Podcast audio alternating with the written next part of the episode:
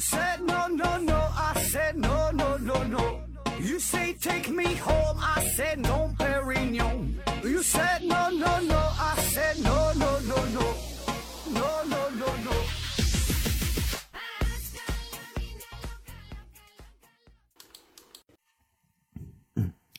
拼命探索不计后果，欢迎您收听思考盒子啊。嗯，今天今天还是这个回答听友的问题。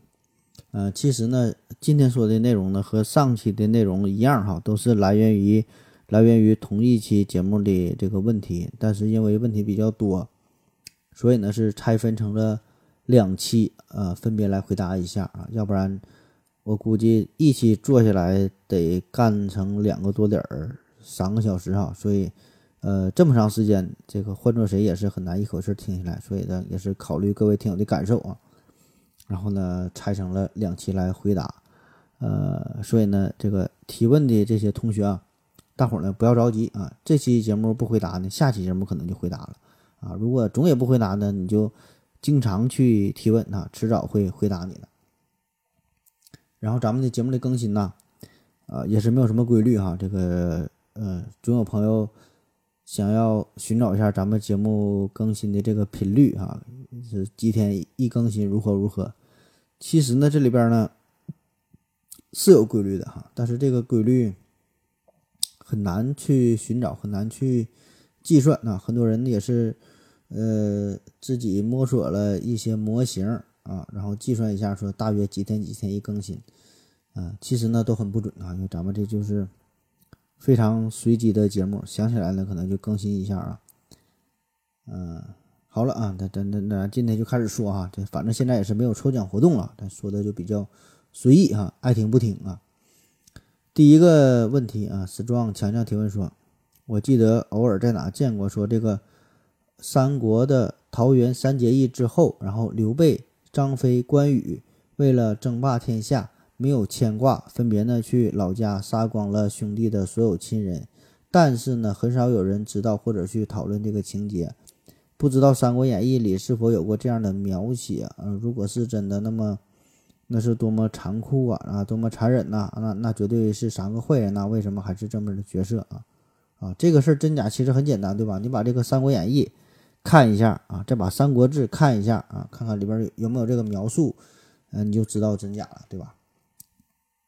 那么这个事儿哈，就是说这个刘关张啊，这个兄弟三人杀了对方的父母这个事儿，嗯，有一些朋友可能听过，有一些朋友可能没听过啊。咱咱咱简简单的，嗯，复述一下这个事儿啊。说这个刘关张啊，哥仨桃园三结义嘛，对吧？然后说想要干大事儿啊，想要去干一番大事业啊。然后刘备说：“你看我孤独一人，四海为家。”可是呢，你二人有父母妻儿，会有很多的顾虑，对吧？所以说很难创业啊，大事难成。然后关二爷非常出名啊，那你一听刘备大哥这一说，他心里就明白了啊。大哥您放心哈，这个事儿我去办，我这就把我的全家以及张飞的全家我全都给杀了。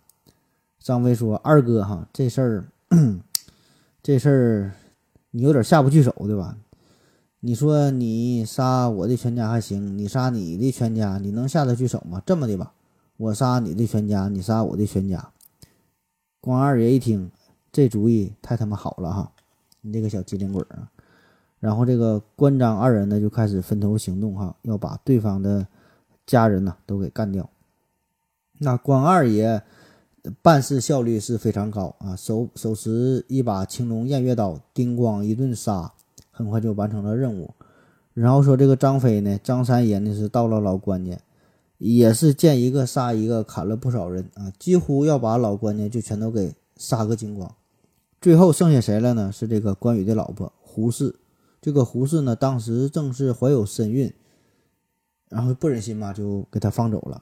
当时呢，还有一个关羽的儿子叫关平啊，关平跪下来就求这个张飞，就说：“三叔啊。”你你你你这么的吧，你就别杀我，留我这条小性命，我还能给你牵马呀、放哨啊，哎，替你办一些事儿，对吧？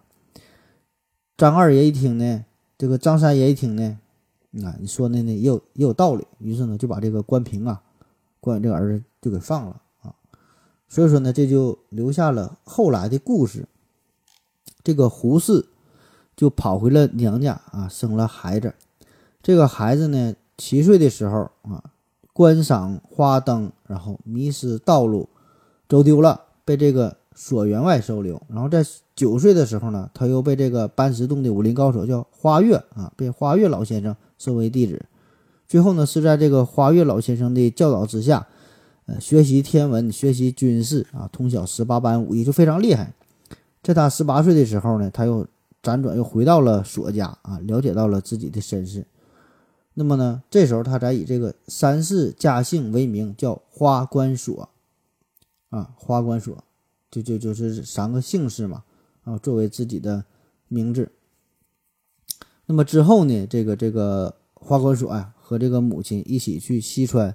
与这个亲生父亲啊关羽啊相认啊，找到了这个关羽，呃，这个就是关于啊关张二人互相杀死对方亲属的故事啊，主要就是这个老关家，就是这个花关索这个这这这这一招儿哈，这个故事。那么乍一听哈，这个故事说的是有鼻子有眼儿，感觉是像这么回事儿啊，这个情节是非常离奇啊，引人入胜哈，听起来很有意思。好像呢，确实也是也是有这么几分道理哈，感觉。那么这个事儿到底是不是真的哈？咱们简单分析一下。你看这个故事是从哪来的啊？这个是出自呃明朝成化年间啊。这个书呢叫做《花关所传》啊，花关就就就关于这个人嘛，《花关所传》这个书成书很晚，对吧？是明朝成化年间。那你看这个《三国志》，《三国志》成书呢是在西晋，那《三国演义》呢这是元末明初的作品。对吧？所以很显然，这个《花关所传》它的成书比这个《三国演义》还要晚，对吧？是《三国演义》的演绎啊，所以呢，这里边就不可避免的带有很多虚构的成分啊，或者可以说啊，就是基本就是，嗯，作者在民间传说的基础之上添油加醋啊，添枝加叶，在这个《三国演义》里边，呃，整整了这么一小段出来哈，加工而成。啊，可以说是算是明朝的一个故事会啊，你就这么一听，听个热闹也就 OK 了啊，就是为了吸引大伙的眼球。用咱现在的话说呢，里边多少有点这个阴谋论的成分，或者说就是一个阴谋论哈。所以说这里边真假可能不太重要，重要的是啥？就是热闹啊，就是好看，大伙呢爱听。那么其实，呃，在正史当中的记载，就是你能找到的关于这个关羽的后代，他是有两子一女。呃，儿子呢，两个两个儿子是关平、关兴，对吧？里边没有这个瓜这个花关锁这个事儿啊，所以说呢，这个事儿的真假呀，哎，你就当真的听啊。下一个问题啊，这听友问说，有一个专业问题想咨询法律专家何子老师。本人医院打工仔，和老板一起上门诊的时候，无意间发现有病人在偷偷录音。我给老板说了之后，他立刻。呃，制止了患者。结果呢，他不但不停止，还理直气壮地问：“为什么不能录啊？难道规定了不能录吗？”再三劝说，还是在录。呃，我当时真想一把，呃，把一本民法典拍在他脸上。事后在网上查了一些资料，感觉说法不一，于是想问何子老师：这种操作违法吗？啊，他说这个。呃，偷偷录音这个事儿啊，嗯，这事儿是否违法吧？确实是比较复杂哈，很难说。因为啥呢？就是你是在医院里边去偷偷的录音，这个这这这个地点就比较尴尬，你知道吧？就是不管是现在说的这个民法典也好，还是说呃治安管理处罚法哈，这事儿呢确实有一些规定，但是呢，人家这个规定呢是。呃，针对于不知情被录音的情况啊，更多的呢是就是针对于个人隐私的一种保障。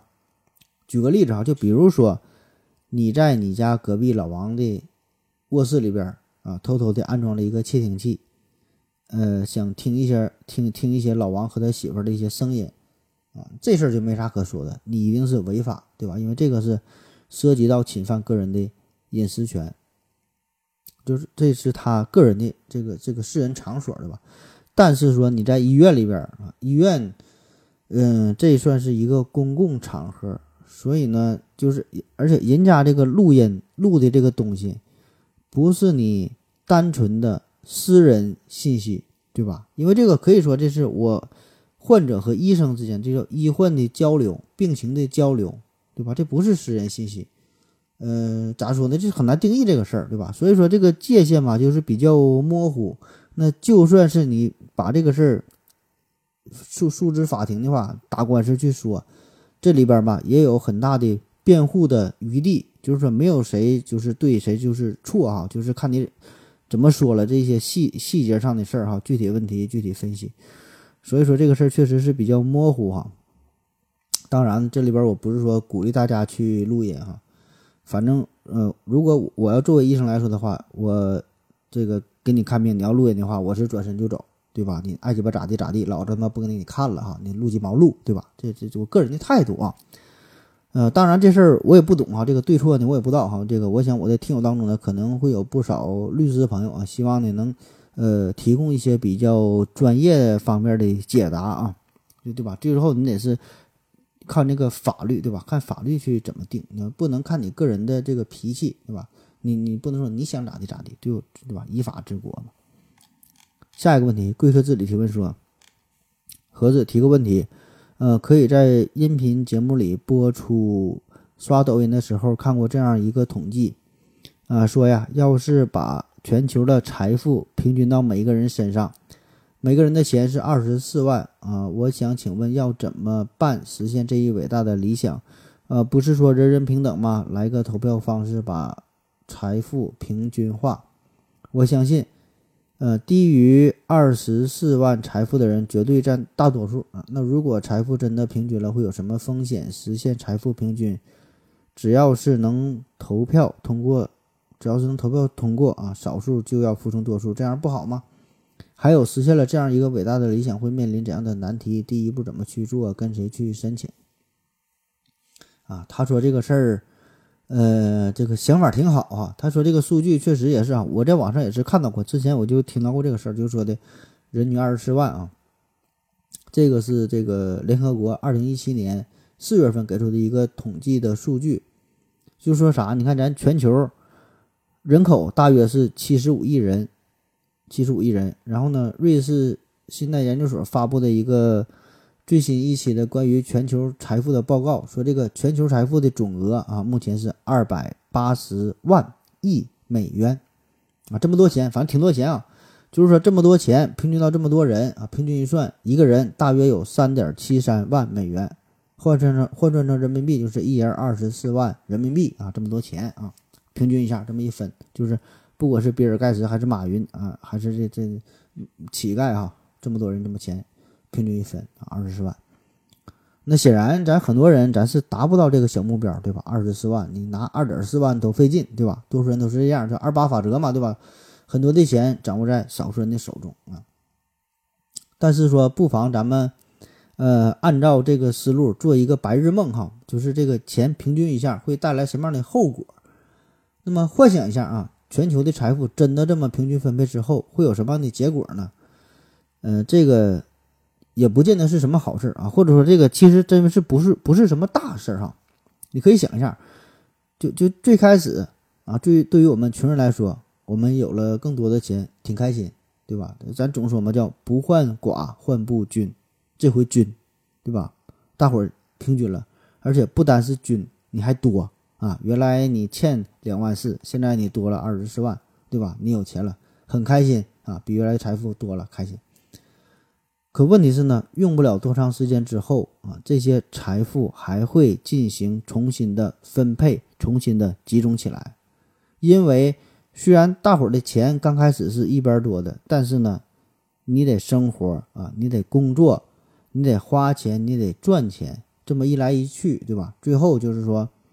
有的人很出名啊，有的人很努力，有的人很有天赋，有的人很幸运，反正就是说，最后这个钱过不了，过不了多久，最终的结果还是有一些人变得更穷，有一些人变得更富，对吧？大部分的资本呢，最终会集中在少数啊某一些人的手中，对吧？就现在你说平均分配之后，最后保证是像这个马云呐，对吧？还有之前咱讲这个韭菜收割机系列，对吧？保证是被那帮逼。钱还得被他们赚去，没有办法，对吧？人家确实就是牛逼，你就是被割的命啊。所以说，这个什么经济的运行啊，资本的运作呀，哎，这些一定是少数人的游戏，咱们大多数人、普通人只能是做分母，被人玩儿哈，人家就是要玩你啊。所以说，最后这个贫富差距很快就会被恢复啊。我想这个可能短则就是几个星期、几个月哈，长则也就是一两年的事儿，就是财财产啊、资本重新分布啊，这事儿很正常啊。你你很无奈，就是说你能赚钱的话，你现在任何时候、任何任何一个机会你能把握的，你必然会变成一个富人，不是靠这个平均分配。平均分配之后，你该穷还是穷，很快你就你你就会穷啊。就像是玩这个大富翁一样，有个游戏大富翁帮你玩过去打骰子啊。刚开始开局一样，大伙都这么多钱，但是最后一定是有人穷，有人富啊，有人破产，有人变成了大富翁啊。所以呢，你就是破产的命啊，你你你不用瞎合计了。下一个问题，多次拒绝迪丽热巴提问说：“盒子你好，长久以来，我除了不明白为什么热巴一直对我恋恋不舍以外，还有一个问题令我十分不解，那就是我发现造价低廉。”材料单一、工艺简单的矿泉水瓶上，矿泉水瓶子啊，拧上盖子能够滴水不漏。可是我买的水杯，从造价、材料，呃和做工来讲，都比矿泉水瓶高出不止一个档次，却还不能，可还不能盖不严而漏水啊！是水杯有什么先天的物理缺陷吗？和瓶口大小有关吗？和压强有关吗？谢谢你为我解惑。回答好，我可以把热巴的联系方式给你啊。这个啊，热巴的方式不用给我，我我有他微信。嗯，你说这个就是保温杯和这个矿泉水瓶这个区别哈，一个漏水，一个不漏水，一个很便宜，一个还很贵哈，很贵，反而漏水啊。这咋回事儿啊？这个原因很多。首先就是这个使用频率的事儿。你看这个矿泉水瓶，呃，基本就是一次性服务哈，一次性服务哈，用用一次喝一口就完事儿了。保温杯呢，你得反复使用，一天呢得泡好几回枸杞，泡点大枣，对吧？天天用，天天喝，一天好几回，反复用啊，这是其中一方面的原因啊。还有一方面原因呢，就是这个矿泉水瓶呢装的基本都是常温的水，顶多呢它也是一个冷冻的水啊，冷水，没有人用这个矿泉水瓶啊喝热水，对吧？但是保保温杯它就喝热水，你这一热的话，对这个杯本身影响就很大，对吧？热胀冷缩嘛。然后这个矿泉水瓶，你想，矿泉水瓶这个基本上都是塑料的，塑料的一个特点就是啥？可以发生形变，就是随着温度的变化，它的形态可以发生改变，很好的去调节内部的压力。但是那个保温杯不行，保温杯它基本它都是金属的，所以这个弹性形变很小啊，所以温度的变化很容易导致它形态的变化，进而呢就发生了漏水啊。那再往细了说呢，这里边呢也是关于到这个。呃，密闭的原理啊，这个它是有很大的差别。那个保温杯，它的这个密闭的原理呢，它是有一个分离式的皮垫儿。那如果里边的温度过热，或者是压力过大，而且是反复的变化，而且这个你时间长了之后，很容易发生老化，对吧？你这个弹性很很容易变化，然后呢就会出现空隙，然后呢就会漏水。而这个矿泉水瓶呢，它基本咱不说嘛，就是一次性服务啊，而且呢，它这个瓶瓶口里边呢，它有是一个。凸起的一一个薄层卡在这个瓶体的内部，那只要你使劲旋转几圈，这个压力够紧啊，这里边的联系就非常的紧密。你你这事儿你仔细看，你这就能看明白啊。还有一个这个非常重要的原因就是，就你说的这个瓶口的大小，就是这个直径，杯口的大小它不一样，里边的压力啊差别会很大。瓶口你越大的话，它这个受力它就越不均匀。就越容易发生形变，就越容易漏水。而这个矿泉水瓶，它这个口很小啊，你使劲一拧，这个压力就算是分布不均的话，这个差异也不会很大啊，很容易它就拧紧了。下一个问题，幸福的夏洛提问说：“盒子老师好，呃，网络上都在说啊，吃饭太快容易吃得多，对身体不好。我的问题是，如果吃饭的量是固定的，吃的快慢还有影响吗？”啊，说这个吃饭快慢、吃饭多少的事儿啊？你要说吃这个事儿吧，这个呢，呃，我有过很多的研究，但是说就你这个问题呢，我这真是一点没研究过，也是不太关心。就是我我会研究吃本身，但是我不会去研究吃与健康的问题。就是我觉得你吃饭这个事儿，最重要的一个核心的点就是你愿意咋吃就咋吃，愿意怎么愿意吃啥就吃啥啊，愿意以什么方式去吃呢，就以什么方式去吃啊。就是你吃饭这个事儿，你要是你要在网上看，你说怎么吃，那你就你没法吃了，对吧？你你上百度一搜，你说。搜索啊，吃饭快的危害，百度呢能给你提供的这个搜索结果是八千八百万七七后边的不不会不会念了啊，八千八百多万的这个搜索结果。你要搜索吃饭吃的慢的危害，百度一搜索哈，九千两百万点点点的搜索的结果，就是说你你你你咋吃都不对啊，快呀慢呐都不行。那你说怎么叫做正好呢？对吧？就差一秒快呀还是慢呢？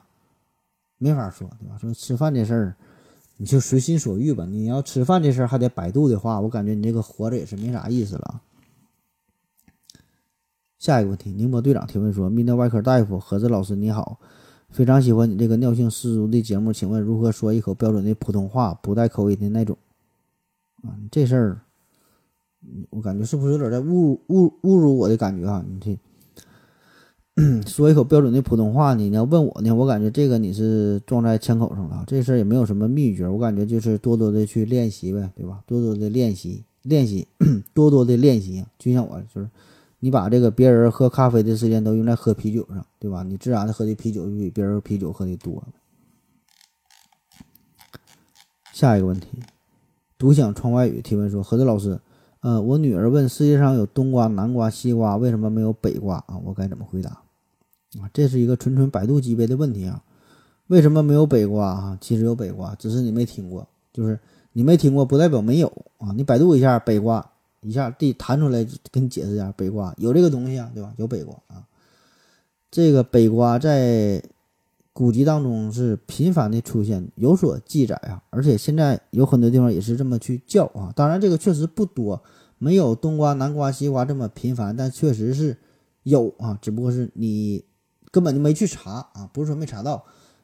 百度北瓜啊，弹出来一个词条，一看就明白了啊。当然，严格来说，咱中国啊，咱说有这个西瓜和南瓜，西瓜和南瓜这两种瓜呢，确实是以真正的。以方向来命名的瓜，西南啊，那么他们被命名的理由呢，确实也是源于他们被传来的方位。就说这两个瓜不是咱们中国地产的，是从外地方传来的。西瓜呢是从西边传来的，从西域传来的。那传在内地的时间呢，大概是在这个五代时期，呃，普及的时间呢长达上千年啊。所以说它这个别称并不多，基本呢都叫西瓜啊。不管咱你先。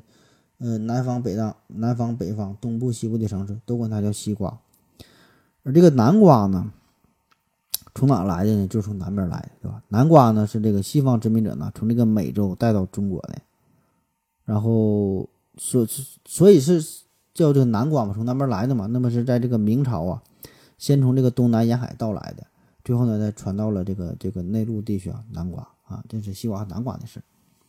然后说这个冬瓜。冬瓜从从哪？冬瓜这是咱本土作物，本来就有啊。最早呢出现在公元前三世纪的时候，这《广雅》里边就有记载说：“冬瓜经霜后，皮上白如粉涂，其籽亦白，故曰白冬瓜。”啊，啥意思？这边冬，冬天的冬啊，不是说东南西北的东，冬啊，这个冬。但是说你有了西瓜，有了南瓜，慢慢就以讹传讹哈。说这个冬瓜呢，就冬天的冬变成了东西南北的东，啊，这样就有了这个这个三个方向嘛。那最后说这个北瓜咋回事哈？北，你百度自己看一下明白了，也有这个东西，这是呃葫芦科南瓜属的一种植物啊，很多地方呢称为这个笋瓜啊。当然这我也不知道咋回事，我也是百度来的。嗯，下一个问题。月上柳梢头提问说：“听了何总上期说烤羊肉，烤羊肉口水直流啊！可惜家里条件不好，买不起羊肉，但是青草倒是有不少。我想问个问题，呃，如果我造一个机器，把这个孜然呐孜然、盐、青草和水加入，打开进气口，启动机器。呃，另外一头呢，就可以出来撒好孜然的烤羊肉串儿啊。那这需要人类发现什么科学理论呢？这个技术的难点在哪？是否需要解开生命起源的秘密才能实现啊？这个问题，这这个吃货的问题啊，呃，这个就属于核物理学研究的范围了。你要说这事儿难吧，啊，也不难，原理上非常简单。嗯，说白了就是点石点石成金嘛，就是把一种元素。加工成另外一种元素，对吧？把这个石头变成金子，啊，把草变成变变变成肉，啊，就是一个元素变成另外一种元素，很简单。你只要把这个物质完全打碎，从分子、原子的层面打碎啊，变成了基本的中子啊、质子啊、电子，然后再把它们进行重新的组合，对吧？变成你想需要的原子结构、分子结构，也就 OK 了啊，对吧？这这道理很简单。当然了。道理很简单，但是从技术层面、操作层面来说呢，以咱现有的人类的水平还是很难达到啊。下一个问题，听听烟看海提问说，嗯，何志老师，国产电影咋就咋就多产烂片呢？当然也有个别拍的好的，但是多数的剧本狗血，拍的烂，的特效更烂啊。比如最近的《某发魔女外传》《某劫飞头罗刹》啊。啊，他说这个国产电影啊烂片这个事儿啊，这事儿这是一个不争的事实啊，就国产电影很烂啊。嗯，咱从这么几个方面说一说啊。首先哈，这个咱客观的说，每个国家都有很多烂片，都有很多不好的电影，对吧？就这这呃，不管是美国、英国，呃，谁谁谁谁对不对？都有很多的烂片，都不少，对吧？一定都是坏的多，好多好的少。这是正常的规律，这是一个常态，对吧？只不过呢，说你是身处在中国，你在大陆这个地方，你能看到的那些外国电影，都过都是经过呃审核、经过筛选的不错的片子，才能流入到咱们国家，你才能引引引入到国内，你才能看到，对吧？或者说是，哪管是翻墙去看，你也是呃在网上。看到一些推荐啊，不管是什么豆瓣也好，还是说的其他一些什么论坛呐，啊，什什么 A P P 给你推荐的一些东西，然后你才能去看这些片子，对吧？这给你推荐的一定是相对还差不多啊，基本上就是口口相传，水平还不错的，你才能去看。那么绝大多数真正的美国烂片儿啊，你不只是没没看过，你你你听都没听过啊，你不知道这个事儿啊。所以说呢，这个也算是一种。幸存者偏差啊！你了解到的那些好片儿，那那那那都是精选出来的啊！那些烂片儿呢，你并不知道，对吧？所以说这个就造成了一种错觉，就是感觉美国电影也好，日本呐、韩国呀啊，咱说印度啊，对吧？甚至说伊朗啊，嗯，外国、英国的，对吧？这这些都是好电影。嗯，中国呢，好像很多还有很多烂点，对吧？因为你对中国比较了解嘛，这是一方面大原因啊。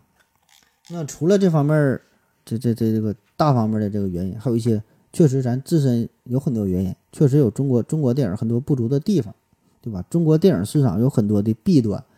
那从最根本这个问题来说，就是呃经济问题啊，就就就就钱嘛，对吧？很多时候这个目的并不纯。你想想，很多咱拍的这个电影，为啥拍电影？是为了让你去看吗？啊，不是。你看不看跟有啥关系？为的是啥？洗钱啊，或者说是为了圈钱啊？咱说的好听点，圈钱啊，为了赚钱啊。当然，你说圈钱也好，赚钱也好，呃，为了经济利益，这个是这本身吧，这个没有什么问题，没有任何问题，这个是非常正常的事儿。拍商业片儿就是为了赚钱，无可厚非。不管是中国人、外国人、哪国人，谁拍电影都是为了赚钱，谁拍电影也不是为了赔钱，对吧？谁他妈这么傻逼，啊？当然，这里边结合一些具体的原因。这个就是值得探讨的地方，比如说中国电影一些审核机制那是一塌糊涂，对吧？特效水平，这这这只能用二逼两个字来形容，对吧？然后再加上导演呐、制片呐、编剧啊，然后这这这里边这些内部的人事一些关系错综复杂，各种各种关系、各种背景、各种人情啊，咱也不知道咋回事儿。呃，再有就是一些演员的这个这个非常高的片酬。这这一年拍个电影啥的几百万上千万很正常，对吧？所以说就导致了电影投入这种这种制作的这个经费严重的不足啊。总之，我个人感觉就是中国电影市场是极度的不成熟。哎，咋说呢？就是基本是没有步入正轨，就是很多电影我感觉就是跟闹着玩似的。就是有一些不入流电影，咱就是不去说了，根本就是不值得去评述啊。你别看中国电影，就感觉有一些啊，这这几年感觉还挺好，有一些电影票房动辄就是几千万、上亿、几十亿，对吧？三五十亿的，对吧？很多电影，你说这些电影拍的真的好吗？不见得啊，只是因为借着中国人口的红利，说白了就是中国人多，中国有钱人多。啊，中国人太多了，所以说总能找出一些有钱的人，然后没有不是特别有钱的人呢，生活水平也是跟着提高，也想去电影院里边有一些闲钱买个电影票，或者是单位发个电影票，对吧？三五十块钱的还能接受，去看看电影，对吧？所以说就是这个市场有很大的利益让你去攫取，对吧？你你你你拍个电影，找个人，就是能很很容易就挣个这挣个他妈几亿。对吧，并不是因为你这个电影拍的真就是怎么怎么好，只要你宣传到位，只要你这个里边有个明星，你这电影里边他妈的摆个肉包子，对吧？狗都能演，大家照样照样去捧场，根本没人去看，对吧？就愿意去花钱，所以说这个东西它真不是这个电影怎么怎么好啊。当然哈，咱说这话。分两头说哈，确实呢，也有一些好的电影，过去也好，现在也好，对吧？你像以前有一些什么《活着》呀、《霸王别姬》呀、《红高粱》啊，确实，呃，有一些好电影，对吧？咱说现在呢，也有一些好店啊，确实有啊，具体名呢咱就不说了。但是呢，整体的趋势并不是太好啊，个人感觉啊，整体的趋势现在啥？这赚钱嘛，对吧？你你你现在怎么去赚钱？随便找一个小鲜肉，找一个什么流量明星。啊，找个傻逼去当个主演，但大伙儿就是捧你，很容易就能创造上亿的票房。所以说，这个就起到了一个很坏的示范效应，就是说啥呢？你找个傻逼拍电影都能赚钱，谁还能去好好拍电影？拍电影对吧？所以，如果你作为一个电影人的话，你作为一个导演也好，你作为一个编剧也好，你作为一个演员也好，你是愿意去坚守自己的初心，还是说你想靠？买一个热搜啊，靠炒作呀，呃，靠收视率造假呀，靠宣传呐，靠营销啊，靠八卦呀，靠闹绯闻呐，这些简单的事儿，而且很管用的事儿，就能去赚钱，大伙儿很买账，对吧？所以你想想，这你你这两方面你选啥？你老老实实拍电影，追求艺术，追求演技，还是说那边去他妈整点乱乱七八糟的事儿就能赚钱，对吧？所以说，在这个大环境之下。有很多真正追求演技、追求艺术的人，对吧？他是很难找到自己的立身的场所啊。所以说，这叫啥？贵圈真乱哈！贵圈真乱。所以说这话吧，对于咱们外行人来说，咱可能听不太懂，或者是说只能是呃当一个段子哈这么去说。但是内部哈，这个多少我还是了解点儿。这个确实是贵圈真他妈的乱哈，不是一般的乱啊！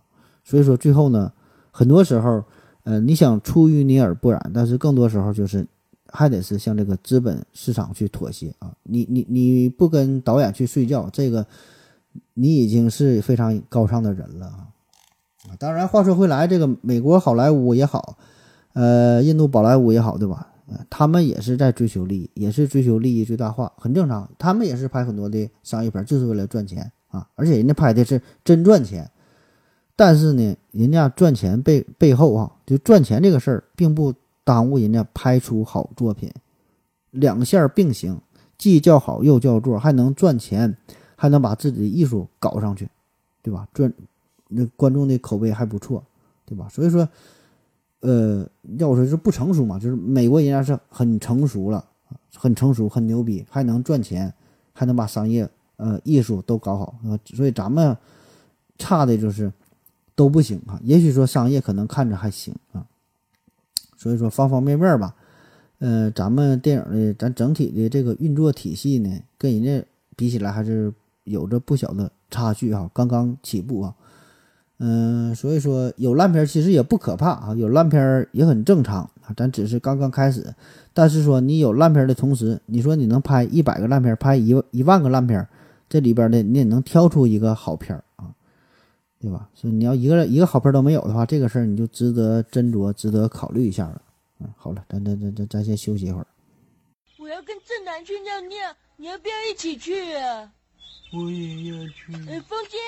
我要跟正南、阿呆一起去尿尿，你要不要一起去啊？嗯，好了，喝了口水回来，咱们继续聊啊。嗯，下一个问题，思考盖子提问说：“请问，呃，请何总谈谈，呃，你怎么看大龄女演员无戏可演这个说法？从道理上说，各个年龄段的竞争比例都应该差不多，各行各业的竞争比例也应该差不多。”为啥这个现象搞得好像在演艺界很突出的问题似的？你怎么看啊？啊，他说这个女演员，特别是大龄女演员，在这个演艺圈很难、很、很、很难、很难混哈。嗯，这事儿咋说哈？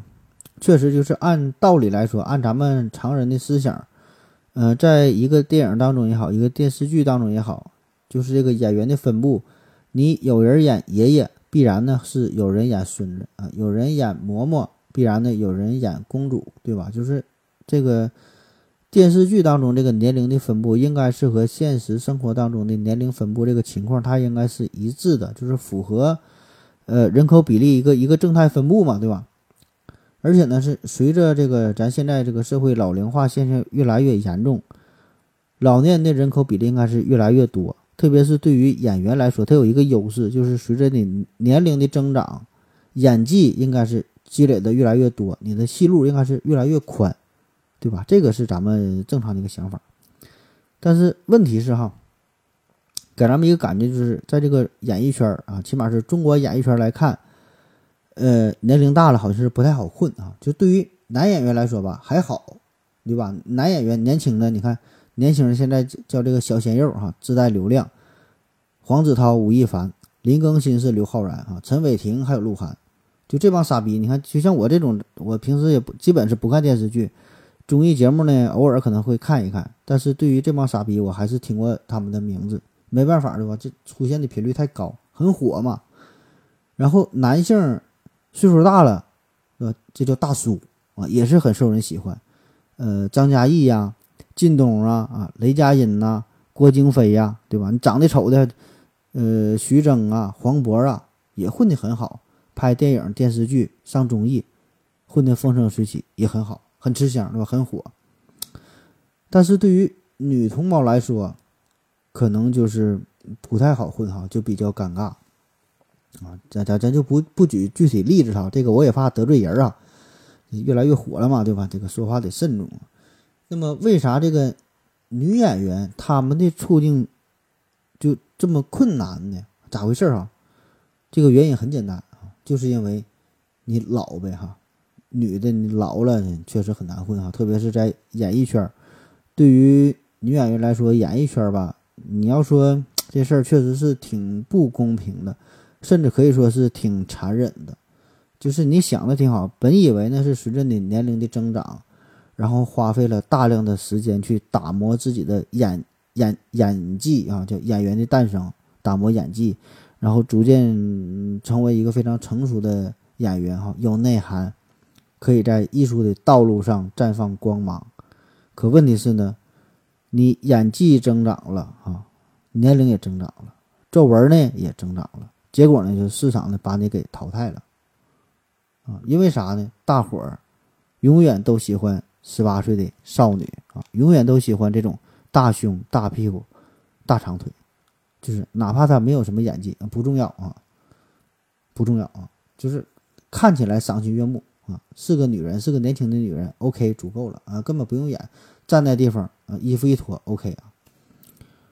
所以说这个，在这个影视圈当中，这个女演员行列当中。少女呢，这个是大家普遍的永恒的一个追求。那么你上了年纪，嗯，必然呢就不好看啊，或者说是干不过这帮年轻的少女，对吧？这是很正常的事儿，对吧？你必须得承认这个事儿。就算你再去演少女，你也能演少女，大伙儿呢也会说你装嫩啊。你不管演的如何，怎么怎么好啊，大伙儿呢也很难去接受。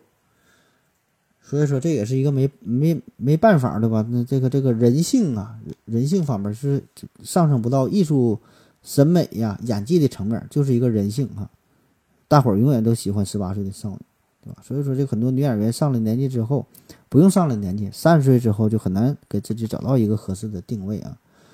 这个这个有一个演员啊，叫做杨蓉嘛，她在自己微博上他就说，他说，其实现在大多数过了三十岁的年女演员。呃，都只能演比自己年纪小很多的角色啊。如果跳出了这个界限去演和自己年龄相当的女性角色，那么市场就会将这个演员定性为中年妇女啊。这个是这四个字非常残忍哈，中年妇女。那么不但拿不到更好的资源，甚至自己的戏路啊也会受到极大的影响，一辈子都很难得到更大的突破。是？这就非常现实啊，就是中国的演艺圈啊就这样啊。当然，这个事儿也不是那么绝对哈，确实也有一些混的比较成功、比较好的吧。有有很多人就经常喜欢举反例啊，闫妮啊、姚晨呐、啊任素汐啊、谭卓啊，对吧？很多人也不是很多吧，起码也能说出几个混的比较好的啊，不是靠这种纯靠脸、靠胸，呃，博得大家喜爱的女演员啊。当然，这个谭卓。还是胸还是很大哈，和其他商人相比，我觉得还是挺漂亮的。所以说这个话题和之前说的中国烂片儿这个问题这个事儿啊，也能呃联系在一起，对吧？就是你说中国烂片儿，中国电影电视剧也好，为啥这么多这这这么烂呢？这里边我觉得观众啊也应该负一些责任，就是观众的审美水平。观众的艺术水平，观众的口味就是如此，对吧？因为如果公众的审美格调还只是停留在性器官这个层面之上，那么你让导演怎么办，对吧？导演也只能是努力的去迎合大众的口味，对吧？所以说这个时候演技可能并不重要，对吧？他只是找一个年轻漂亮、胸很大的女女主角啊，就能赚钱啊，就能就能赚取票房。吧？所以这个事儿，这个道理啊，自己合计吧。所以嘛，这个只有这个，嗯，咱说观众这一方面，你作为观众来说啊，你放下对于大龄女演员的成见，以这个角色，而不是说以这个年龄，你不是以这个胸围啊来判断演员的优劣。那么这样，我我觉得或许呢，可以。呃，为这个茁壮成长的中国影视行业呀带来一些新的能量啊，带来叫正能量嘛，对吧？所以说，这个提升整体民众的艺术素养、欣赏的水平，这样呢，才能与中国这个演艺圈的发展呢形成一个良性的啊很好的一个促进的作用，对吧？哎，我就发现我现在我这个格局啊，我这站的他妈越来越高了。下一个问题，黑化肥挥发会发灰啊？你看你这个发音。他说：“何志你好，咨询你个泌尿科的专业问题：男人为什么尿尿之后会不由自主的抖一下？谢谢。你这玩意儿不抖的话，你能尿干净吗？我操，你尿道里不不残留一些尿吗？哈，你说这个抖吧，有主动的抖，有被动的抖哈。你要说不由自主的抖，不由自主的抖哈，这就是不是你控制这个抖啊？这个抖这叫尿颤啊，尿颤也叫做排尿后抽搐症候群啊，这事儿很正常，你不用担心啊。”不用担心，是是个男的都都有这么抖，呃，这个原因很多哈，呃，一个最重要的方面呢，就是关于这个体温调定的问题，就是你想想，当你冷的时候，当你冷的时候，天冷在外边走，你是不是会抖，对吧？手脚都抖，身体抖，为啥会抖嘛？就是通过这个打冷战的这个这个方式啊，一嘚瑟哈，产热啊，维持身体正常的这个体温，所以当你尿尿的时候，这个尿液。你基本排尿的时候就会瞬间带走身体当中一部分的热量，所以呢就需要迅速补充这个这个热量，所以呢你你就抖嘛，对吧？打寒战嘛，补充这个热量啊，这是其中比较重要的一个方面。呃，其他还有一些原因，比如说这个逼尿肌的作用啊，膀胱的收缩呀，很多很多。这玩意儿我估计你也听不懂，你也不爱听哈，这个嗯，你要想专业的听，我确实可以专业给你讲啊，这这没啥意思啊，这我就不不不跟你说了。反正你你放心吧，这是一个非常正常的生理现象哈。作为一个泌尿外科医生，就我尿尿我也抖哈，所以这个你不用担心啊。下一个问题，拼命思考提问说，呃，何子老师你好，第一个问题，能说说怎么识别富婆吗？呃，第二个问题，呃，如果你拥有一个无价之宝，你将怎么去保存啊？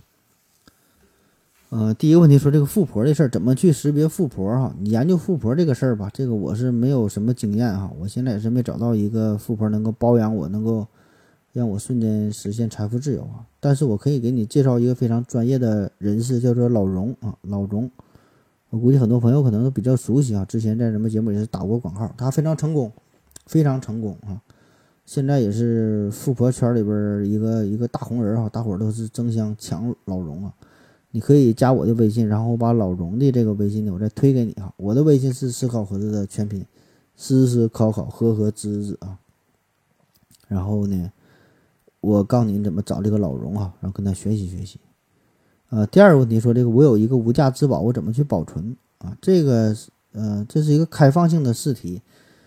怎么保存一个无价之宝？这个就得看这无价之宝到底是啥，对吧？因为有一些无价之宝，就有一些东西，你这个确实是你在家里边没法保存。比如说这个名人的字画，对吧？有一些东西温度啊、湿度啊、光线呐，对吧？你你自己也保存不了啊。不是说安全问题，你那很基础的常规的保存，咱也没这个东西，你也保存不了，非常贵重啊。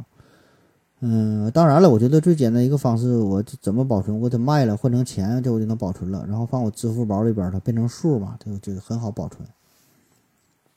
下一个问题，完美哥哥提问说：何子老师，科普节目当中，在解释熵增理论的时候，老用一个房子没人打扫来做比喻，是不是不恰当？如果人是外力的话，那么灰尘呐、微生物啊、空气的流通、地球引力。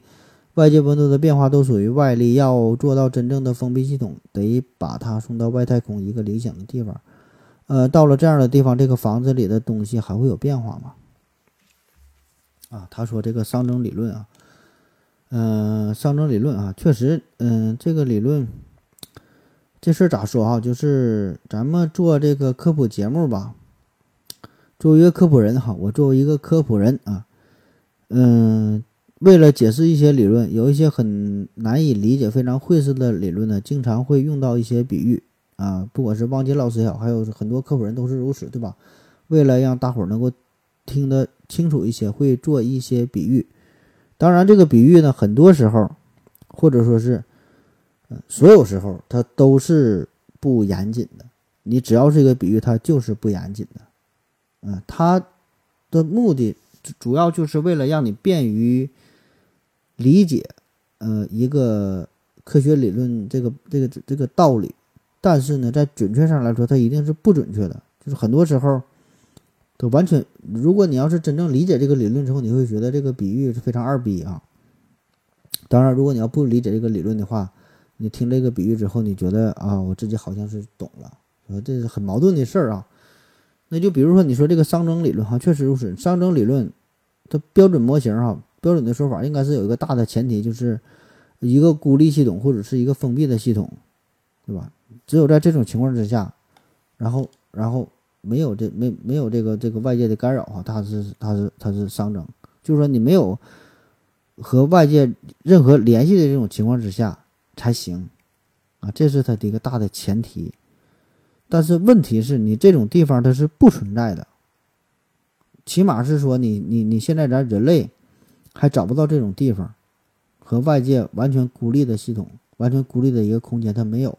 就算是像你说的，放在这个外太外太外太空当中，它也不行啊，它也会有各种各样的辐射呀，起码有这个宇宙微波背景辐射呀，各种什么射线的辐射呀，对吧？它不是百分之百的、完全的、绝对的孤立的一种存在，你放哪它也不好使，对吧？所以说这个。例子的重点，这个比喻的重点，他是只是想说啥呢？就是为了便于大家理解背后的一个道理，就是你不花精力、不花时间、你不刻意的去收拾这个房间的话，这个房间一定是会变得越来越乱，啊，你不去收拾啊，就会变乱，这个是重点。至于你说的什么灰尘呐、什么微生物啊、什么空气的流动啊、地球引力啊、温度变化呀等等等等，确实这些东西会对房间的混乱程度造成一些影响，但是这个影响并不大啊，或者说是可以完全忽略不计。嗯，不知道你是否理解这个，算是一个思想实验哈？不知道你是否能够 get 到这个点？如果你要是只是呃在呃，放追着这个细枝末节不放的话，那么，啊，其实也挺好啊那你就继续研究吧。下一个问题啊，呃，最近美国俄勒冈州和华盛顿州宣布，少量持有可卡因、海洛因等硬性毒品将被合法化啊。亚利桑那州、蒙大拿州、南达科他州、新泽西州、密密西西比州已经宣布了大麻合法化。请问何总，何总怎么看待美国毒品合法化？造成这种现象是不是过度自由的结果？啊，他说这个毒品这个事儿啊，关于这个美国很多州现在宣布一些海洛因呐、可卡因呐啊，这个一些合合法化这个事儿啊，对于这个事件吧，其实呃很多专家都有很多不同的解读啊，就是说这这这个法案提出来之后吧，很多人都去说这个事儿啊，那么。这个问题的根本吧，并不是像你说的简单的这种叫过度自由的问题啊，这个背后吧是有一个很深层次的逻辑哈。我简单跟你说一说吧，就是可能有一些你没太想到的哈，我就随随随便一聊。第一个呢，就是关于利益的问题啊，这个很简单，对吧？因为你这个毒品合法化之后，这个政府啊，州政府啊，可以从中呢获取一定的利益哈，就是。赚钱呐，对吧？合法了，他卖呀，赚钱呐。同时呢，也削减了对于这个吸毒啊、贩毒啊，对吧？对于这些事件治理的开销，因为管这些事儿，它必然还要有一些这个经济上的投入，对吧？另一方面呢，其实也是最重要的方面是啥？就是美国通过这么多年的禁毒运动，他也花了不少的钱，费了不小的劲儿啊。但是呢，收效甚微，或者说是根本没有什么成果。而且这个美国的毒品是越来越严重，这个是一个大的趋势。所以怎么办哈？现在呢，他们就想要做一些转变，转变这种对于毒品的管理模式啊。当然，他这种做法不是说放弃治疗，不是你想这么简单。这个背后有一个深深层次的道理。因为啥？你说吸毒这个事儿，最直接的结果就是会，就导致这个犯罪活动的增加啊。很简单，因为毒品这个玩意儿，你要是它不合法，它就会很贵，对吧？都是一些，呃，黑暗的一些交易，地下的一些交易，它很贵啊。很多人吸毒，但是买不起毒，又上瘾，怎么办？去抢，去偷，啊，犯罪，对吧？那么合法化之后，价格一定会下降。你有一些正规的渠道，你可以去买，价格一定会下降，这样就减少减少了贩毒吸毒的成本，对吧？所以这个吸毒者的吸毒者的这个财务负担就会明显的减轻。间接的也就减少了这个违法犯罪的活动。再有呢，就是从这个疾病安全的角度来说，啊，对于艾滋病啊等等这个一系列的性传播、传播传播疾病啊、血液传播疾病疾病来说呢，也是有很大的改善的作用啊。因为它合法化了，人们呢也不用在这个偷偷摸摸的去使用一次性的注射器反复去用，对吧？安全性提高，这样呢，在很大程度上就减少这个美国的医疗的开销啊。那么这种模式啊，你听起来你说这玩意儿你要说有道理有道理哈，这这这这事儿真能成吗哈？确实，这真不是美国异想天开，因为在其他国家已经有很多的实践哈，比如说葡萄牙啊，这种模式这种禁毒模式就就叫做葡萄牙抑毒模式，抑抑制的抑哈，抑制毒品的模式。葡萄牙早在二零零一年，呃，是第一个将毒品除罪化的国家。就是吸毒贩毒啊，不不吸毒是没有罪的啊，贩贩毒还得管。就是他们不逮捕吸毒者，而是呢会用这个罚款呐和告知地方委员会用这种方式，呃去进行管理啊。这个委员会是由医生啊、律师啊、社会工作者呀啊等等这些爱心人士啊共同组成的。他们帮助帮助吸毒者，呃给他们提供一些服务啊，减少呢这个这这个毒品对他们的伤害。所以呢，这个法律上的友善也促使这个社会对吸毒者更加的包容，就是人们不再去嘲讽他啊，不再去呃看他们非常的担心呐、害怕、远离他们，而是变得更有同情同情心啊。那么这个葡萄牙在这个对吸毒者友善的同时呢，呃，并没有对这个贩毒者心慈手软啊，呃，对他们反而是增加了打击的力度。所以说，这个综合的结果来看，在二零一五年的时候，就是这个措施实施了十多年之后，葡萄牙不仅吸毒者的人数已经是大为减少，而这个吸毒者他的这个死亡率也是下降了很多啊啊！所以说，这个美国也是现在要效仿这个事儿啊。当然，这个美国的情况，美国的国情是否能够适合哈这个事儿啊，咱就是祝他们好运啊。下一个问题，呃，何总好，请问。啊，您相信有灵魂的存在吗？你你你相信你相信人是有灵魂的吗？你相信死后会去天堂或者地狱吗？呃，啊，这个问题咋说呢？就是每个人对于灵魂、对于天堂、对于地狱吧，会有不同的理解。就是就是说，你有人相信上帝，很多人都相信上帝，但是大伙儿相信的并不是一个上帝。呃，对吧？就是你相信的上帝和爱因斯坦相信的上帝和某一个基督教徒相信的上帝，它不是一个上帝啊。所以说你要问我这个事儿吧，我我可以去回答你啊，我可以去回答你啊。但是说，我理解的跟你理解的可能不一样哈。你问我是否相信灵魂啊？我回答是不相信灵魂，我也不相信有天堂有地狱啊。就当然我说的这个我定义的灵魂和天堂地狱跟你定义的可能不一样啊。这个我呃这个声明一下啊。以免呢引起一些误解。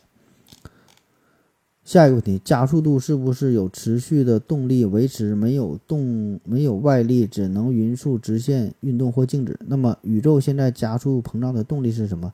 大爆炸一百三十七年了还有动力，而且越来越大啊！密度应该是越来越小，斥力应该是越来越小才对。是不是宇宙膨胀，能量就越多？那么是不是违反了能量守恒定律？按能量凭空产生了？这问题挺难哈，这个我也不咋会啊。嗯，就是我我我说我一个理解就是，咱现在吧，呃，有很多的定理呀、定律呀，呃，科学上很多的研究啊，物理上很多的法则呀，这些东西呢，都有它的一个适用的范围。啥意思？就是你在这个范围之内你是有效的啊，那么超出了这个范围，那你就不灵啊，没有用啊。就比如说牛顿定律。很对，啊，它呢适用于这个宏观的低速的这个情况。那当你接近光速的时候，它就失灵了，或者说是算的不太准，对吧？你这或者一些微观的结构啊，涉及到量子力学的东西，那牛顿定律它就不好使。但是咱们平时的生活呢，它是管用的。所以说呢，你提到的这个问题啊，不管是关于什么宇宙膨胀也好啊，什么什么加速度啊，什么暗物质、暗能量啊。是吧？最后你说这个什么能量守恒，它不是一个事儿啊，就是很多东西在你谈到这个有一些话题的时候，它就失效了。你比如说咱研研究什么黑洞，对吧？很多理论到这时候它就它就不管用了。就是咱们现在人类啊已知的这些什么法律法规、法则、什么定理啊，呃，应用的范围非常有限啊，不要放在宇宙这么宏观的角度哈，它是。没有用的，无法去实施的。下一个问题，皮肤科医生何玉佳提问说：“情感导师何子啊，你好，最近在相亲啊，最近在相亲，实力为妻（括弧自己评论的），扮演的形象是高颜值、高素质的人，怎么快速、合理又不失优雅的拒绝实力为伍的人？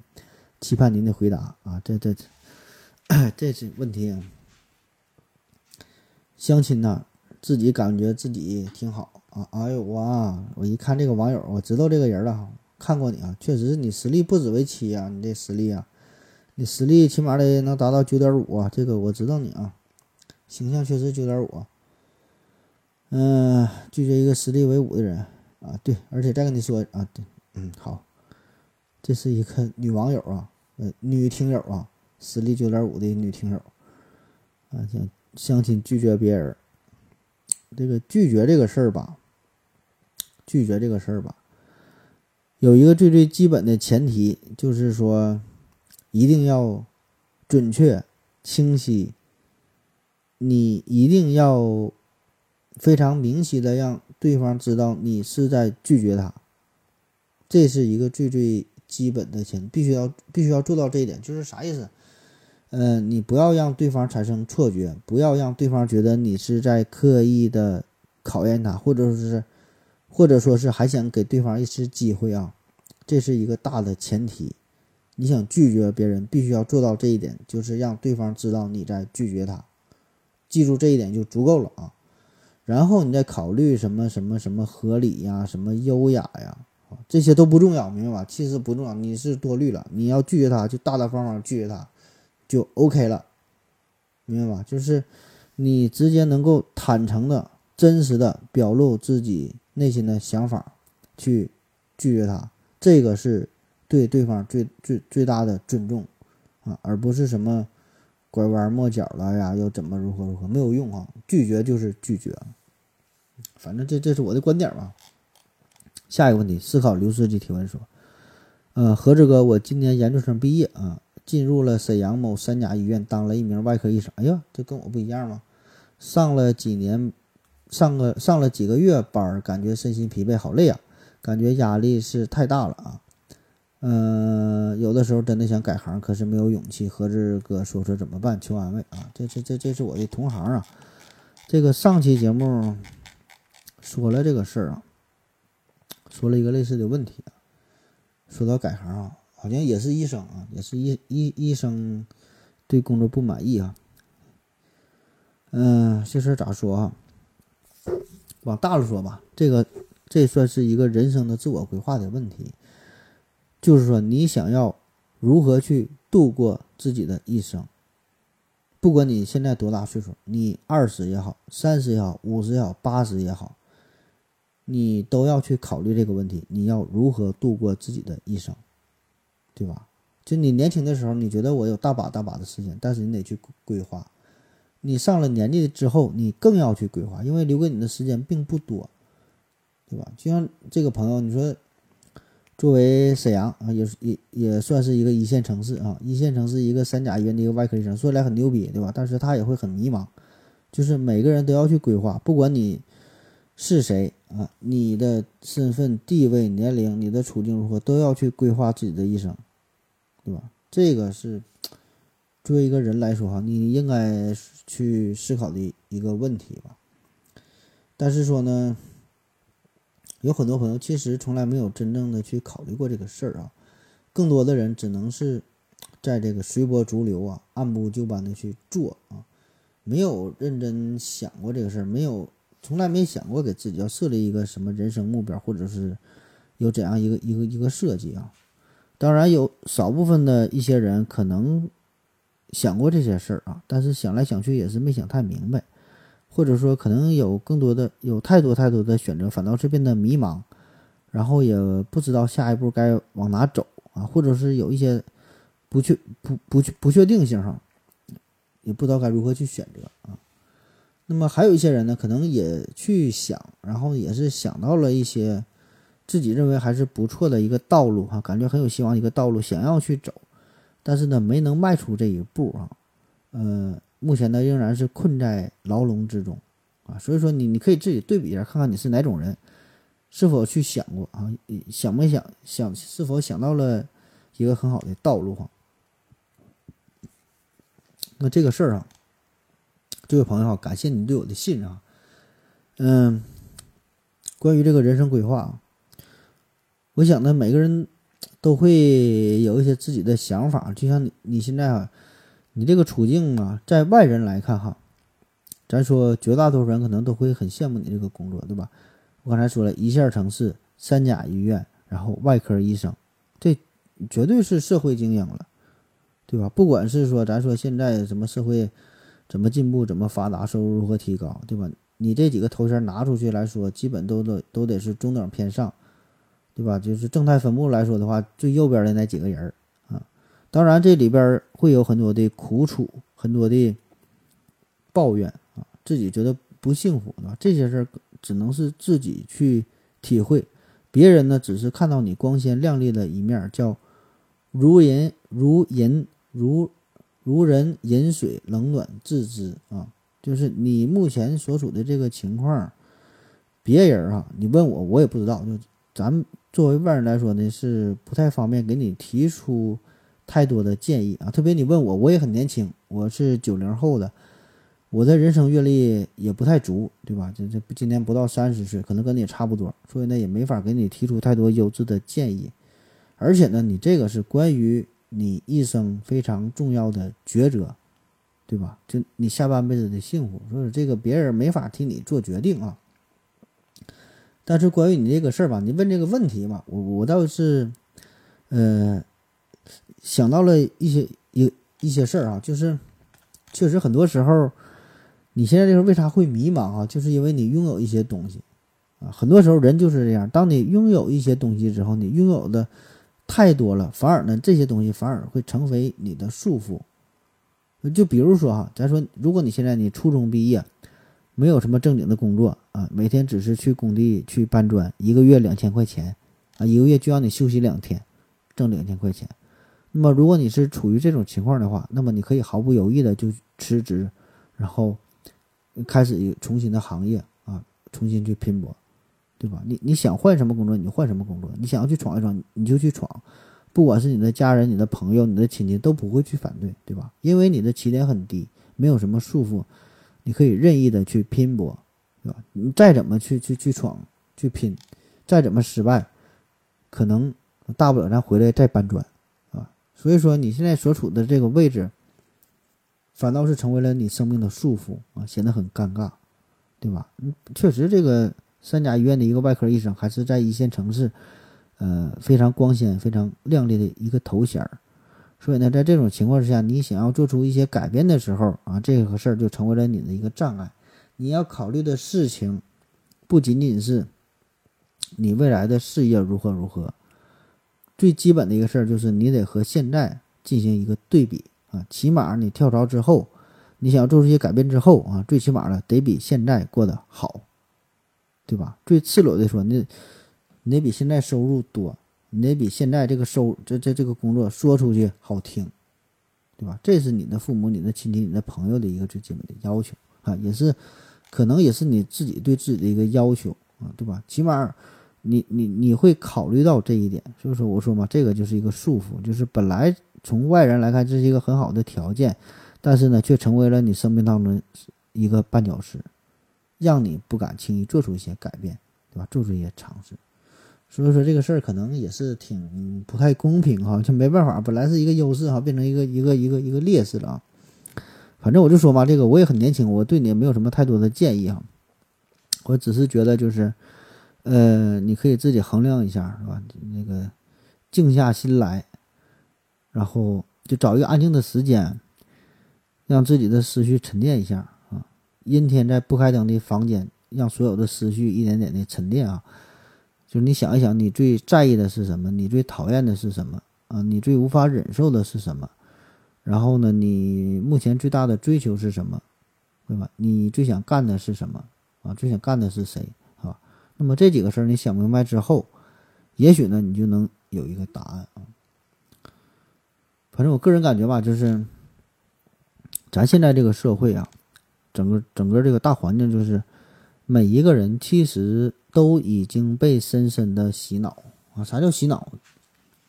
就是咱从小到大，上学接受教育，再到你步入社会，然后接受的媒体呀，周围的环境啊，你的朋友啊，就所有所有这些东西，你接收到的信息，一直呢都在给你洗脑。我们做的很多事儿呢，并不是真正的。听从你内心的声音，不是遵从你自己真正的想法。绝大多数的时候，你都是为了符合社会的规则、社会的要求，符合父母的期盼，为了家人的预设，对吧？为了达到别人的一个想法，是吧？所以说你会活得越来越迷茫，没有听从自己的想法啊。特别是说，你说关于工作这个事儿，对吧？嗯，现在。咱成年人面临最大的事儿就是工作嘛，找到一个好工作。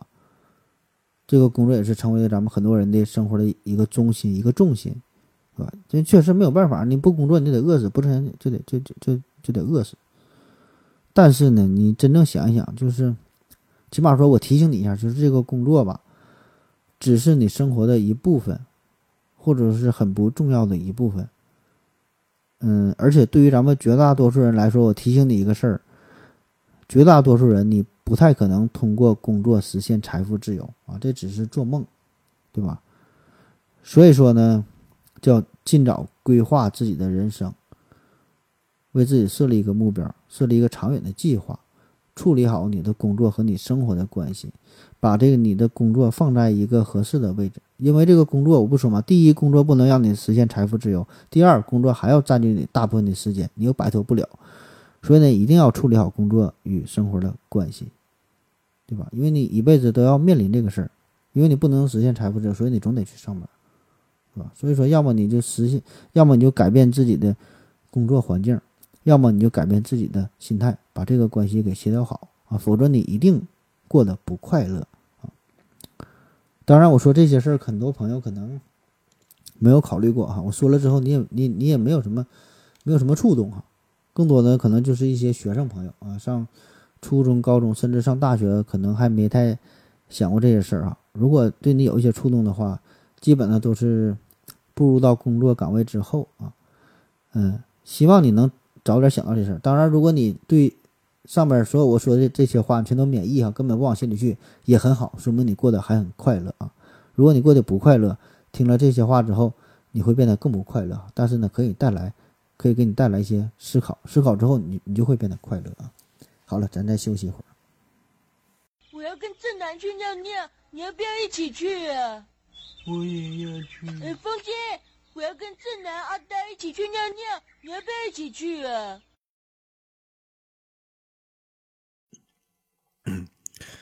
尿了个尿回来，咱继续聊啊。下一个问题，S T J N U 提问说：“呃，何志哥，我想问问，科学界基本都认同爱因斯坦的广义相对论，认为引力是空间弯曲导致，但为什么还有那么多那么多科学家相信引力子呢？还在努力寻找引力子啊？啊，这个问题有点深奥，有点专业了哈。但其实也不难理解啊，基本就是。”呃，研究这个四种力的统一，还有这个相对论和量子力学的统一啊。那么，在这个爱因斯坦经典的相对论当中呢，说这个引力就是时空的弯曲嘛，对吧？不需要引力子来传递啊，已经能把这个事儿给你解释明白。这个广义相对论呢，也是迄今为止描述引力最成功的引力理论啊，呃，没有质疑啊，确实就是最牛逼、最成功的。但是呢，在这个广义相对论之外，呃，另外一部分呢，以这个量子力学为基础的，以这个基本粒子为研究对象的标准模型，也是逐渐的发展越来越壮大，对吧？并且呢，是近代以来吧，可以说是改变人类生活最重要的基础理论哈，这就是广义相对论和这个量子力学这个这个关系吧，这个事儿啊。但是比较可悲的就是，在数学上已经证明了广义相对论和这个标准模型它并不相容。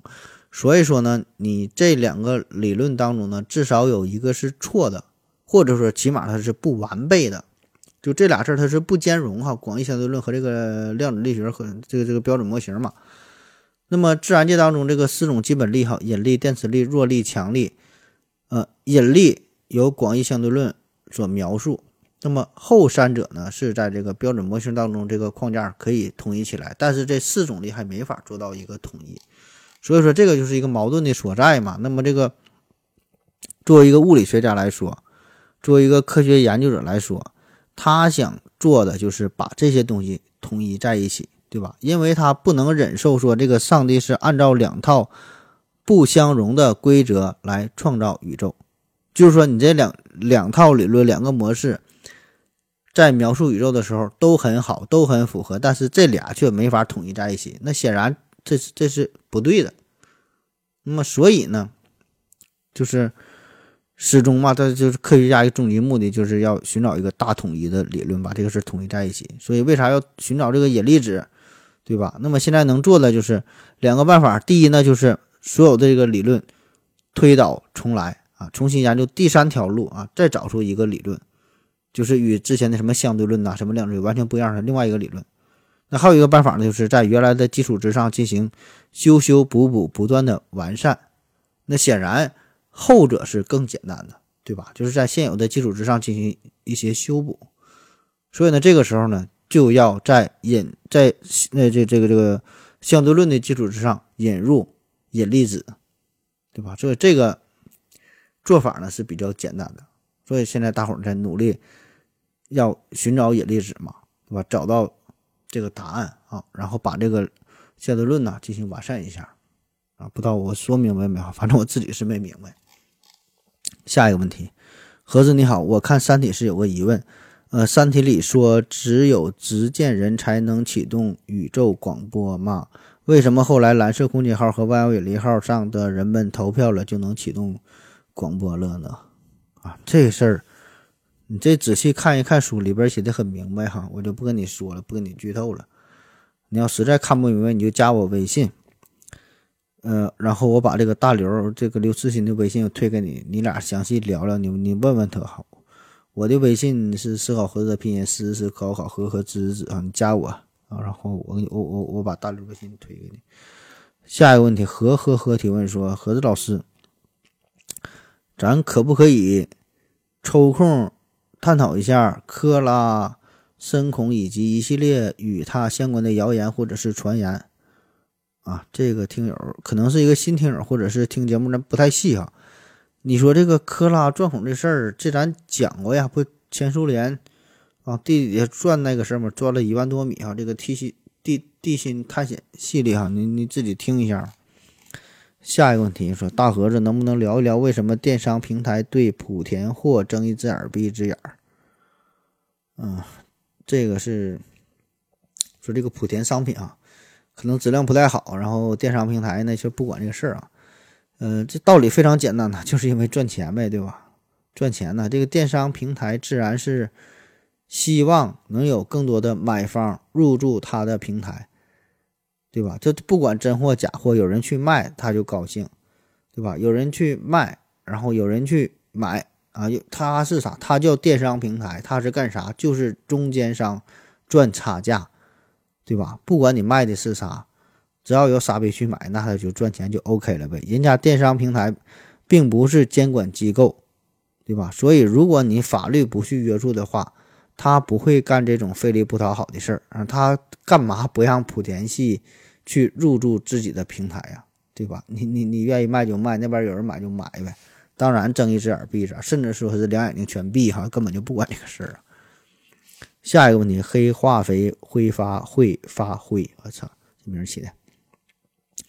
盒子你好，有一期答听友问啊，你说你的听友在群里被踢了，然后听友想再进你的群，你拒绝了啊？我想问一下，关于人犯错了该不该被原谅啊？你的观点啊？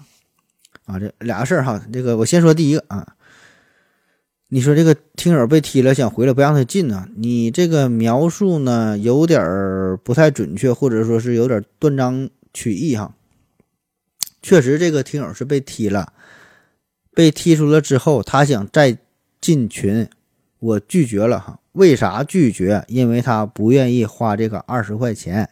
咱这个群规当中的规则写的非常清楚，你被踢了之后，你想再回来，OK 哈，很简单，你找我跟我说我我想再进群，然后我给你拉进来，拉进来之后，你发一个二十块钱的红包，然后二十个人抢啊，就完事儿了啊，完事儿了啊。很简单，就是那按照你这个描述，感觉就是你这人被踢了之后，就是永远也无法再回再回来。我就是永远都拒绝他，根本不是这样的。就是咱这个群规很简单，你你你被踢了之后，你有无数个机会，你被踢一百回，我可以邀请你一百回，只要你每次你都愿意发这个二十块钱的红包都行。别说一百次、一千次、一万次，你有无数次的机会。你任意一次被踢，你任意一次想回来，你找我愿意发这个红包都行。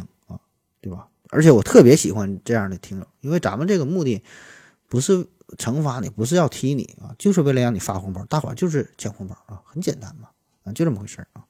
你只要你钱到位啊，咋都行啊。钱到位，我这群主让你当都行啊，很简单。下一个问题说，这个人犯错误了，该不该被原谅啊？嗯，这个分什么事儿啊？而且这个这个事儿，每个人的选择也不一样。是没有什么该不该啊？什么叫该不该？你说杀人该不该？他没有该不该啊？杀人他都是可以啊，为啥去杀人？法律说不允许，那我就他妈杀了，你能把我咋地？对吧？大不了把我毙了呗，对吧？我就愿意去杀。所以那个该不该啊，这个是从法律啊、道德呀、社会呀、伦理呀、人文呐，从哪个方面去解读？就是这个该咋说哈？没有什么该不该的这个事儿哈。而且你说该不该被原谅？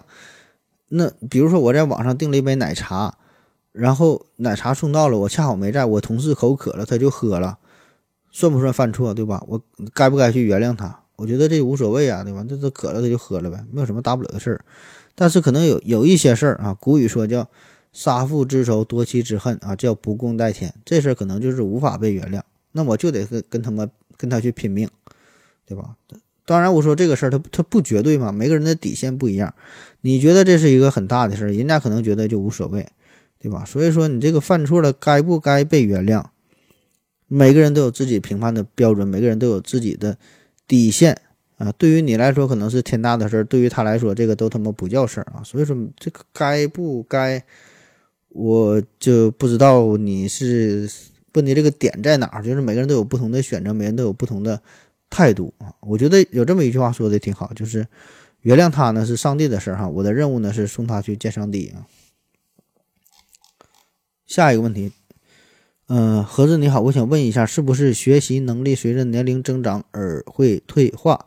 三十六岁了，感觉自己的记忆力呃倒退了很多，也看不进去书，有没有什么好的方法可以推荐啊？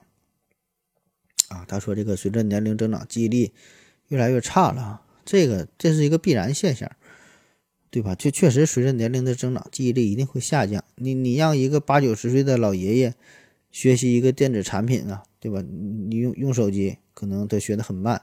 你让一个十八九岁的小伙子，你不用去教，两天他就学会，对吧？就是人的这个学习能力、记忆能力啊，确实是存在着一个曲线啊。当然，这个曲线每个人可能不太一样，但是说大致的趋势差不多，对吧？它都是从小到大再到老，它是逐渐的上升，上升之后又下降啊。基本二三十岁可能会到达顶峰。然后记忆力呢，就是越来越差啊，所以说像你说三十六岁记忆力很差，很正常啊，很正常。呃，至于说有什么好的推荐的办法，也没有啥办法，这就是一个自然规律哈，你也没法去逆转。嗯，具体问题具体分析呗，就看你想记什么东西啊。老话说嘛，叫三十不学艺，四十不改不改行，对吧？你过了三十，你再想学一些东西，确实很难。嗯，当然有很多反例哈，这个咱事儿，咱咱咱咱这事儿不抬杠啊。很多人喜欢抬杠，说的我他妈五十岁我还能改行啊，那你就改呗。反正说到了一定年龄之后吧，就是如果有一些东西你确实必须要去记住啊，你又记不住怎么办？那你就写个本上，写个纸儿上，对吧？你就一天绷着这个本儿啊，你就去看呗。嗯，下一个问题，嗯，合着还有一个问题，结扎会。扎到神经导致精神病吗？谢谢，我查了百度查不到。结扎会导致精神病吗？这实在看不懂哈，我不知道你扎在哪个地方了。你要结扎扎在大脑上，可能会会会导致精神病吧。下一个问题，盒子老师你好，我想问一下，怎么去，嗯，这该怎么去解释基金理财不是炒股，也不是赌博啊？他说这个基金。然后炒股什么理财，这这个都赌博这个关系啊，啊，这很简单嘛，你就说你这个基金理财，它没有炒炒股赚的那么多，对吧？也没有赌博赔的这么多。这个赚钱这个事儿道理很简单，风险与收益永远是成正比，你冒更大的风险就可能赚更多的钱，对吧？你不冒险就不赚钱啊，小冒险就小赚钱，大冒险呢可可能大赔钱。那么你把这个基金理财呀、炒股啊、赌博呀，对吧？它的风险和收益写出来、列出来，写一个表，一看就一目了然了啊！这一定是成正比的。那么其实呢，这个名字不重要，不管它是叫基金也好，叫股票也好，叫什么炒股啊，叫什么什么赌博，对吧？名字不重要，不必纠结于它的命名，你就看你想承担多大的风险，你想追求多大的收益啊，也就 OK 了。下一个问题啊，修斯提问说：“何总好，请问人类为什么会热衷于观看体育赛事？呃，请讲讲这背后的逻辑。”啊，观看体育啊，观看体育这个事儿确实非常火，对吧？你看，嗯，篮球里边有 NBA 呀，啊，这这咱国内的 CBA 呀，对吧？足球那更多了，这个欧冠呐，对吧？这个世界杯呀，网球有大满贯呐，橄榄球这个这个什么超级碗呐，对吧？还有奥运会，很多很多，对吧？很多体育赛事，而且你看这个 CCTV 里边的央视 CCTV 五啊，有 CCTV 五，还有 CCTV 五加俩频道，哎，就是不够看，对吧？所以说这个足可以看出这个体育的火热程度啊。那为啥说我们这么热衷于体育赛事？这个背后就就是因为咱们人类的一种天性呗，对吧？天性就是喜欢战斗啊，人类他就是好斗，就是喜欢竞争。所以说这个体育啊，有人说也是足球，这叫和平年代的战争嘛。所以呢。我们人类，因为你不能打仗，不能真正的去斗争了，就衍生出了很多竞赛的方式，就是体育嘛，对吧？有有有田径啊，游泳啊，各种球类呀，还有棋类，对吧？下棋、五子棋、围棋、象棋，对吧？智力上的比拼，其实核心都是一样的，就是其实人嘛，他就是一种动物，就是好斗啊，就是比拼，这是一种与生俱来的一种本能。那么人类的出现到现在，经过漫长的进化，啊。感觉时间很长啊，其实这个人类出现到现在，这个这个时间很短的，就是跟与人类漫长的进化史来比，对吧？我们智慧文明的出现是很短暂的，所以这个骨子里边，人的内心呢还是喜欢这个战斗啊，喜欢竞争，这是深深埋藏在我们基因当中的。虽然我们进入到了文明的社会，但是骨子里有些东西还是抹不去的啊。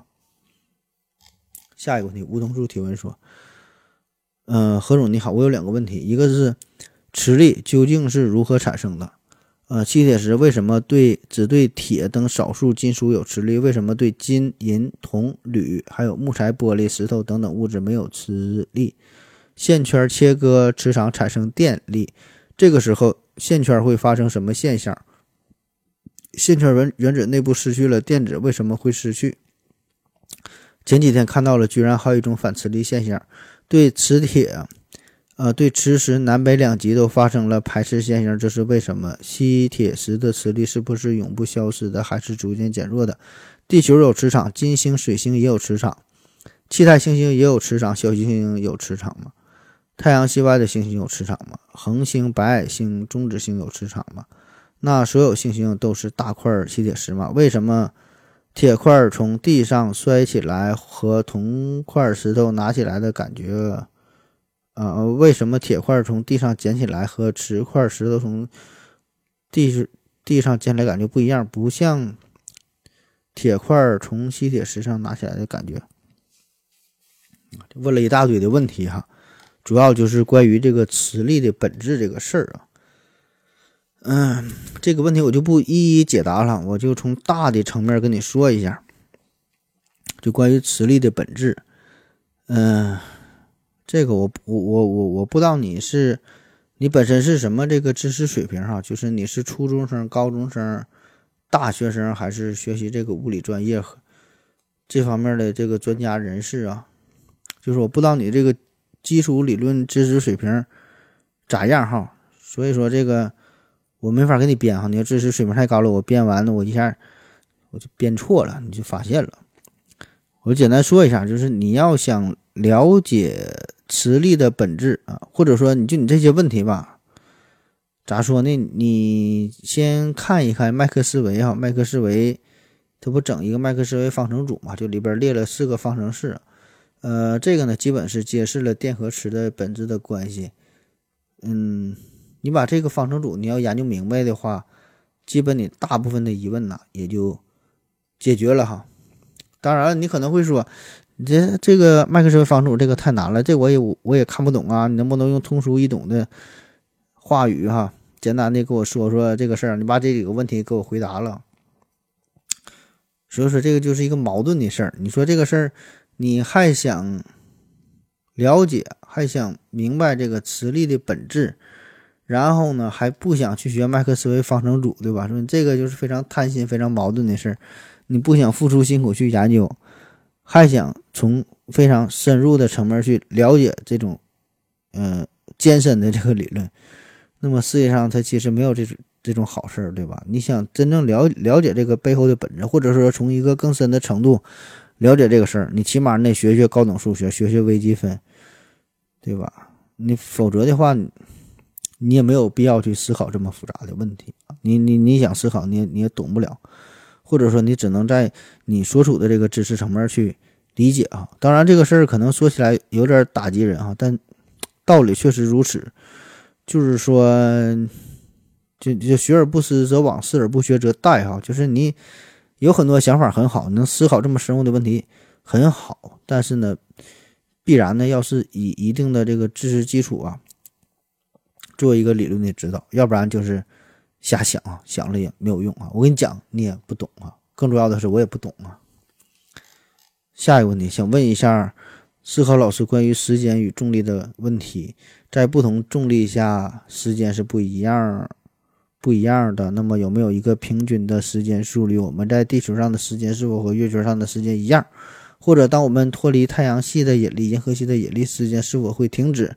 宇宙是否有一个标准时间？啊，这和刚才问的这个问题，呃，类似哈，这个道理上都是一样的，就是又是一个很高深的问题。然后，呃，你说这个重力，我感觉是不是？呃，应该换成引力啊，就是说研究这个引力和时间的关系，引力越大，时间越慢这个事儿哈。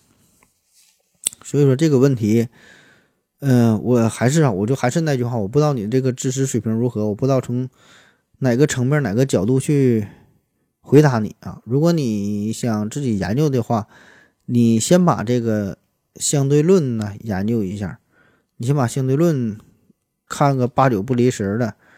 嗯，这个问题呢，我我感觉你基本就懂了。如果你看了相对论之后，你这个问题还是不懂，那么呢，你再来问我哈，然后我再告诉你看点别的东西啊，因为我真是解决不了。下一个问题，梧桐树提问说，嗯，卧槽啊，这个词儿具体是哪两个字儿？我是东北辽宁大连农村的，我曾经以为卧槽是我们地方方言，后来觉得是。东北方言，现在网上说外国人真可怜，遇到事情不会说卧槽啊。照这样说的话，全国人民都会用卧槽造句儿。卧槽是动词、名词、形容词，具体啥意思？解释一下。以前没好意思问语文老师，麻烦何总了。下象棋的时候还有一步卧槽马啊，这会儿我们口头说的卧槽是一个发音。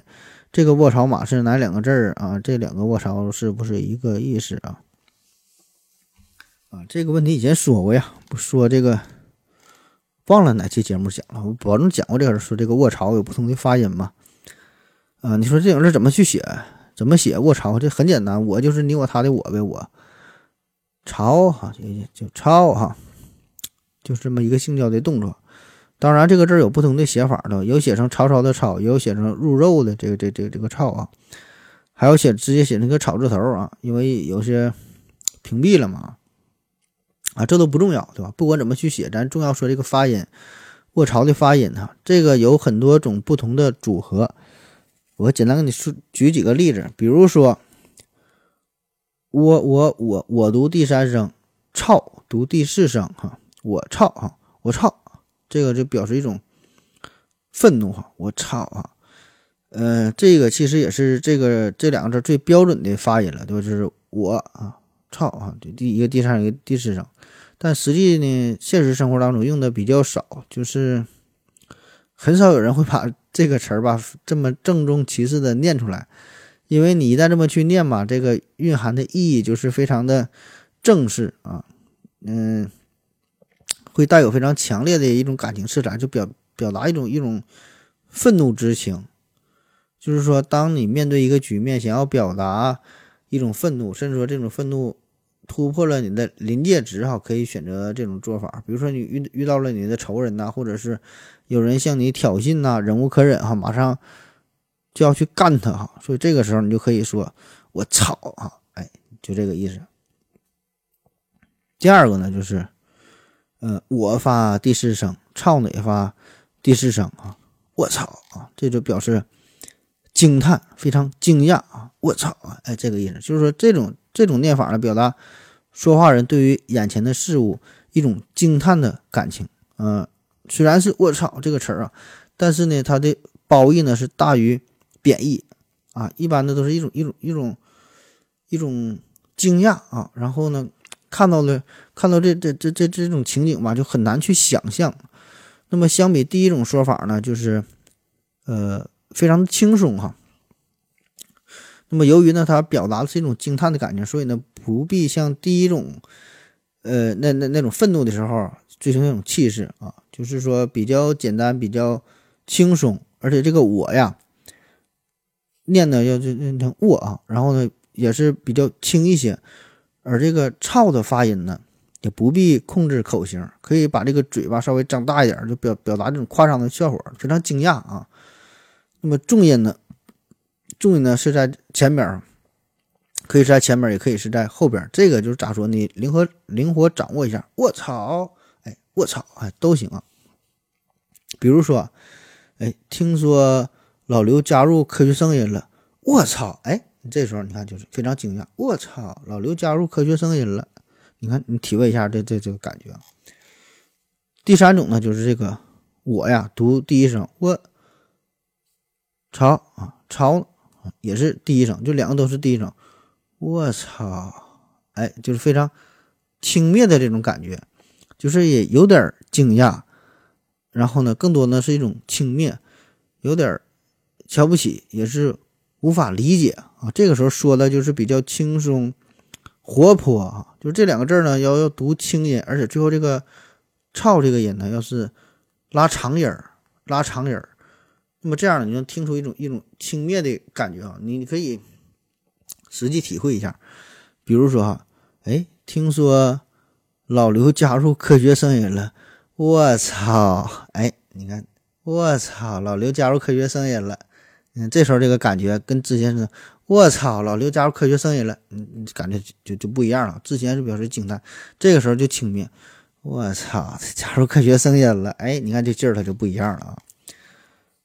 第四种呢，就是我呢，我我我我发第第三声，超潮潮呢发这个。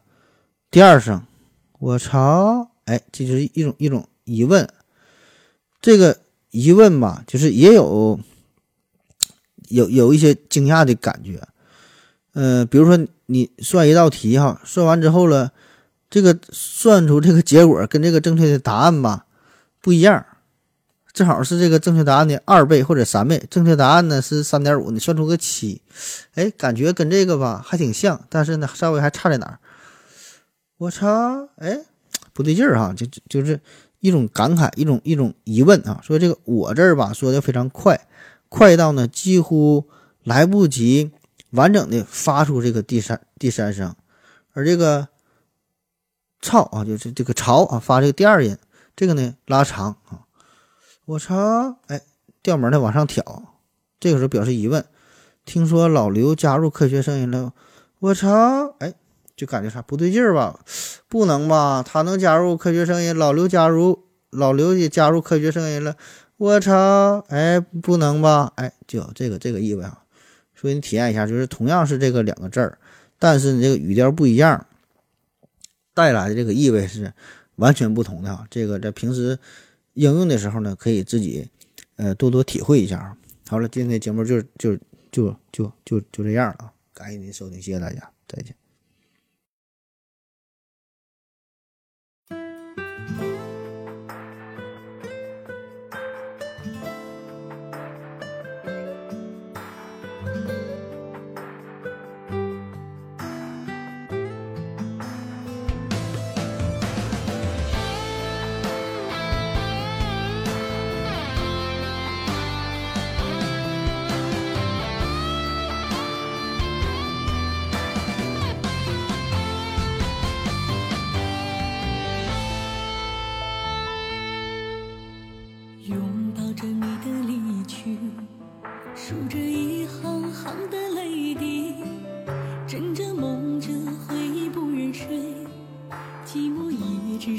the